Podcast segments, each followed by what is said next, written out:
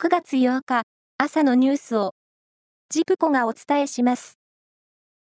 台風13号は日本の南の海上を北寄りに進み、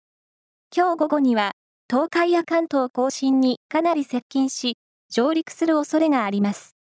台風の進路によっては、愛知県で警報級の大雨になる可能性もあり、今日予想される1時間の雨量は、多いところで50ミリとなっています。洋上風力発電事業をめぐる汚職事件で逮捕された衆議院議員の秋本真利容疑者が、東京永田町の議員会館事務所で日本風力開発側から現金合わせて4000万円を受け取っていたことが分かりました。議員会館の事務所では、洋上風力発電事業の国会質問の依頼も受けていたということです。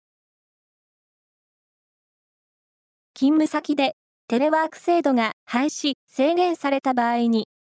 在宅勤務をしている雇用者の16.4%が退職や転職を検討する、またはすでにしたと回答したことが日本生産性本部の調査で分かりました。管理職でも9.6%となっていて、新型コロナウイルスの影響で浸透した働き方が、今でも重要な選択肢になっている実態が浮き彫りとなりました。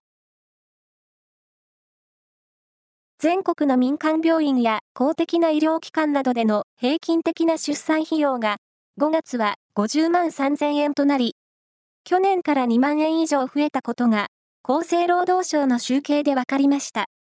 物価の高騰や人件費の増加が影響した形です。出産のため休養しているテニスの大坂なおみ選手が6日、全米オープンが行われているニューヨークの会場で、メンタルヘルスに関するトークイベントに参加し、自身の体験を語りました。なお、大坂選手は、来年の全豪オープンには出場する意向を示しています。ラグビーのワールドカップフランス大会は8日に開幕し、まずは1次リーグ A 組の開催国フランス代表と優勝3回のニュージーランド代表が対戦します。